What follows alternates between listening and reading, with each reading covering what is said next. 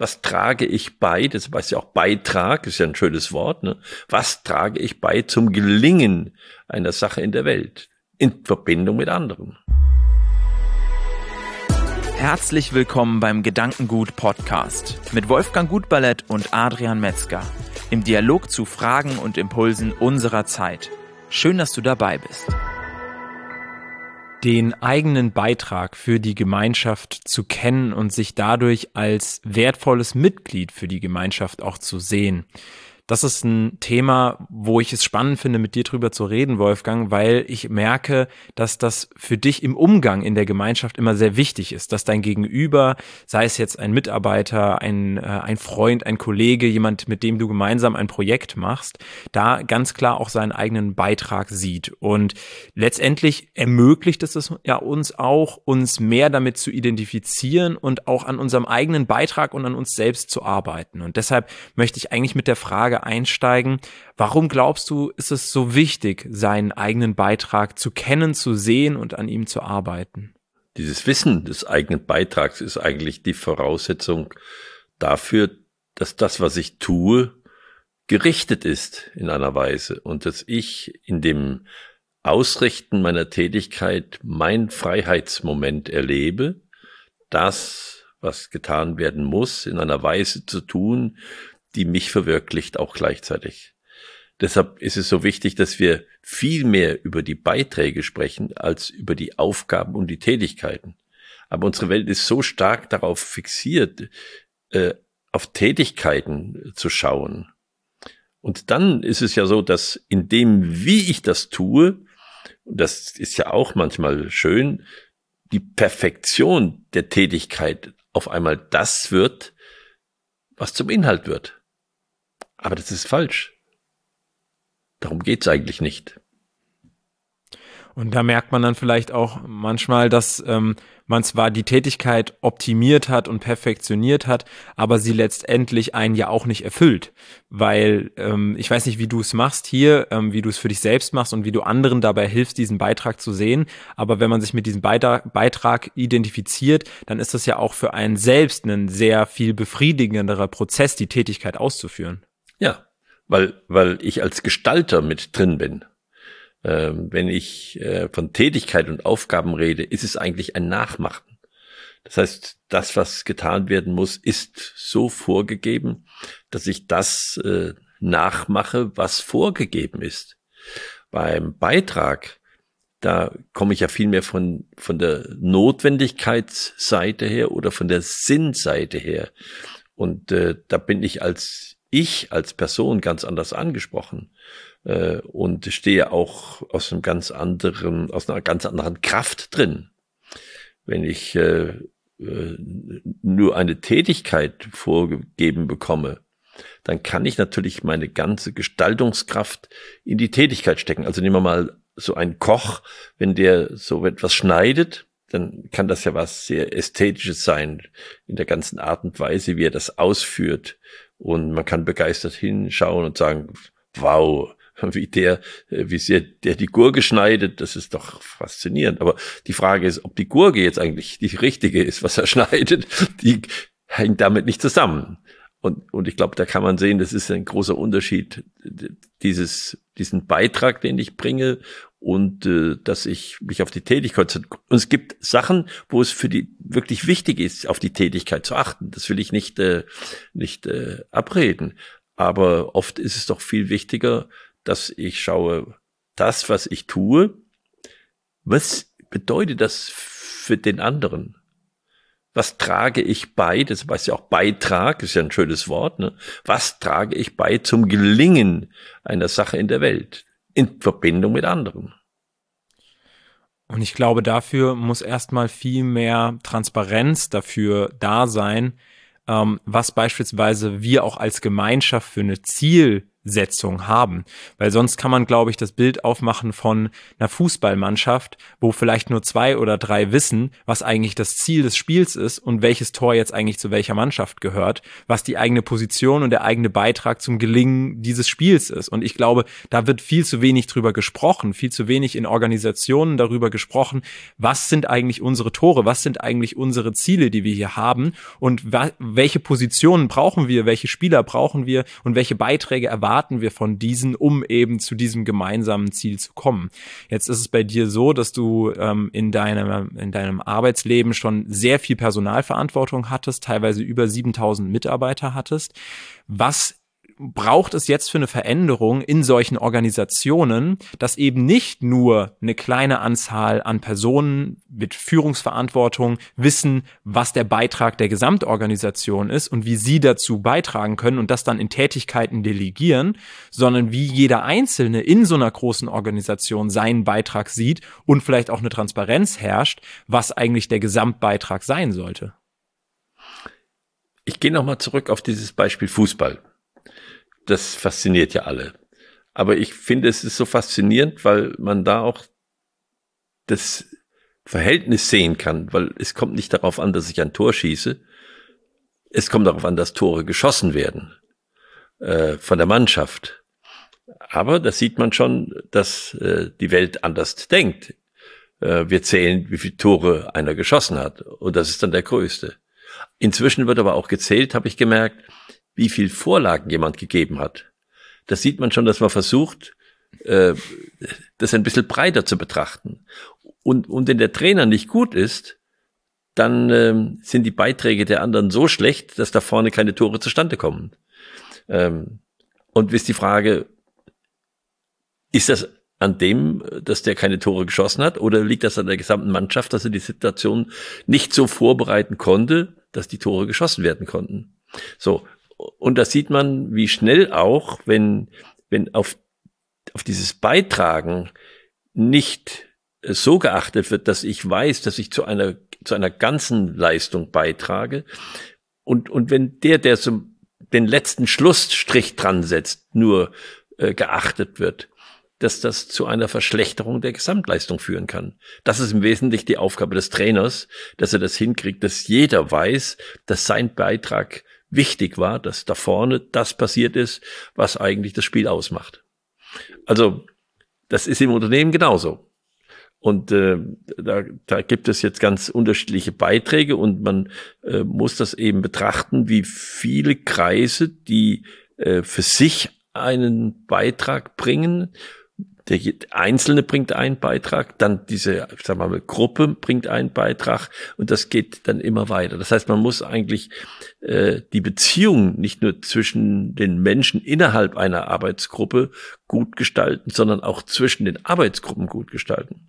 Dazu ist wichtig, dass ein gutes Wissen da ist bei den Menschen, doch im Großen zumindestens, was ihr Beitrag im Verhältnis zum Ganzen bedeutet. Und äh, deshalb ist es wichtig, viel mehr vom Ziel des Unternehmens her runter auf Beiträge zu schauen, als auf Funktionen zu schauen. Aber das ist im Grunde nicht so gelebt. Wir sprechen eher von Funktionen und von Tätigkeiten und reden von Stellenbeschreibungen und von hierarchischen, äh, das müssen wir eigentlich alles vergessen. Wir müssen eigentlich ganz vom Beitrag her das machen, wie, ich habe in meinem Leben immer über Funktionsbeschreibungen gesprochen. Und diese Funktionsbeschreibungen, die hatten zuerst einmal die Aufgabe, ein Bewusstsein zu fördern. Wer ist eigentlich der, der meine Leistungen empfängt? Also wir haben das dann einfach Kunde genannt. Also für wen, wer, wer ist der Empfänger der, des Beitrages, den ich bringe? Denn wenn ich das schon mal weiß, dann kann ich ja auch mit dem ins Gespräch gehen und sagen, sag mal, wie ich das mache so. Kommst du damit gut zurecht? Oder hättest du es gern, dass ich es etwas anders mache? Ja, und, und das ist ja ein ganz anderes Gespräch, als wenn ich das irgendwo festschreibe in einer, in einer Tätigkeits- oder Stellenbeschreibung, wie das gemacht werden muss. Dadurch entsteht eine Beziehung. Und dazu entsteht natürlich weit mehr noch als äh, Zuwendung, als man physisch vielleicht in einem Beitrag beschreiben kann. Und das macht einen, einen Beitrag sehr wertvoll, wenn ich ihn zugleich im Sinne einer Zuwendung erlebe. Äh, und das im Unternehmen hinzukriegen, das heißt, dass, äh, dass man da anders, grundsätzlich anders denken muss und vielmehr auch äh, nicht nur die fachliche Einzeltätigkeit betrachten, sondern die Fähigkeit des Menschen, Beiträge äh, zu verstehen. Du beschreibst es jetzt als Fähigkeit des Menschen. Ich würde sogar fast sagen, dass man damit dem Menschen überhaupt erst als Mensch gerecht wird, wenn man ihn eben nicht nur Tätigkeiten, ihn für Tätigkeiten programmiert, kann man ja dann schon fast sagen. Ja, also ihm zu sagen, das ist der Input, das ist der Output, das ist der Prozess, dann unterscheidet sich der Mensch ja nicht großartig von, ähm, von der Maschine, die zu programmieren ist. Und dementsprechend werden wir nach meinem Empfinden jetzt von deiner Beschreibung dem Menschen als Menschen und dem Potenzial, was der Mensch mitbringt, ja nur in diesem Format gerecht, nur auf diese Art und Weise gerecht. Und ähm, wer dazu mehr erfahren möchte, der kann sich gerne mal von dir auch dein Online-Seminar anschauen, das wir auch gerne unten in der Videobeschreibung verlinken, weil man da ja dann wirklich auch ganz viele Beispiele und Anhaltspunkte ähm, bekommt, wie man diese Art der Denke dann wirklich auch in die praktische Anwendung in der Organisation übertragen kann. Trotzdem möchte ich jetzt hier in dem Rahmen nochmal die Frage Frage stellen, was glaubst du, wie gelingt es einem Menschen dabei zu helfen, ihren eigenen Beitrag zu erkennen? Ist das etwas, was jeder für sich selbst erfahren muss? Kann man als Führungskraft dabei helfen? Wie kann man dabei helfen? Ähm, weil ich glaube, es gibt auch durchaus einige Menschen, für die es einen großen Veränderungsprozess darstellt und wo man vielleicht auch erstmal drei Schritte zurückgeht, um wieder einen nach vorne zu kommen, wenn man diese Umstellung macht, weil sie sagen, ich habe hier meinen Job und ich möchte bitte von dir gesagt bekommen, was ich jetzt hier für Tätigkeiten zu erfüllen habe. Ähm, und dann ähm, brauche ich hier nicht mehr Energie reingeben und nicht mehr von meinem Potenzial hier einsetzen. Ja, aber das ist eben genau das Gespräch, was ich führe mit demjenigen, für den der Beitrag gedacht ist. Also der damit weiter umgehen muss. Es ist ja nicht richtig, wenn von irgend außen jemand sagt, pass mal auf, ihr zwei müsst was machen und ich sage, das musst du machen, das muss er machen. Ist doch viel interessanter, als ich sage, pass mal, das ist das, was wir gemeinsam erreichen müssen. Wie müssen wir miteinander zusammenarbeiten, dass das, was ich mache und das, was du machst, hervorragend harmoniert? dass das nicht so ein Aufeinanderprallen ist, sondern eigentlich ineinander greifen ist. Und dieses, ähm, das erreiche ich nur, wenn ich zulasse und herausfordere auch, dass die Menschen darüber sprechen miteinander und nicht einfach was rüberschieben, sondern sagen, guck mal, das habe ich dir so gemacht. Findest es gut?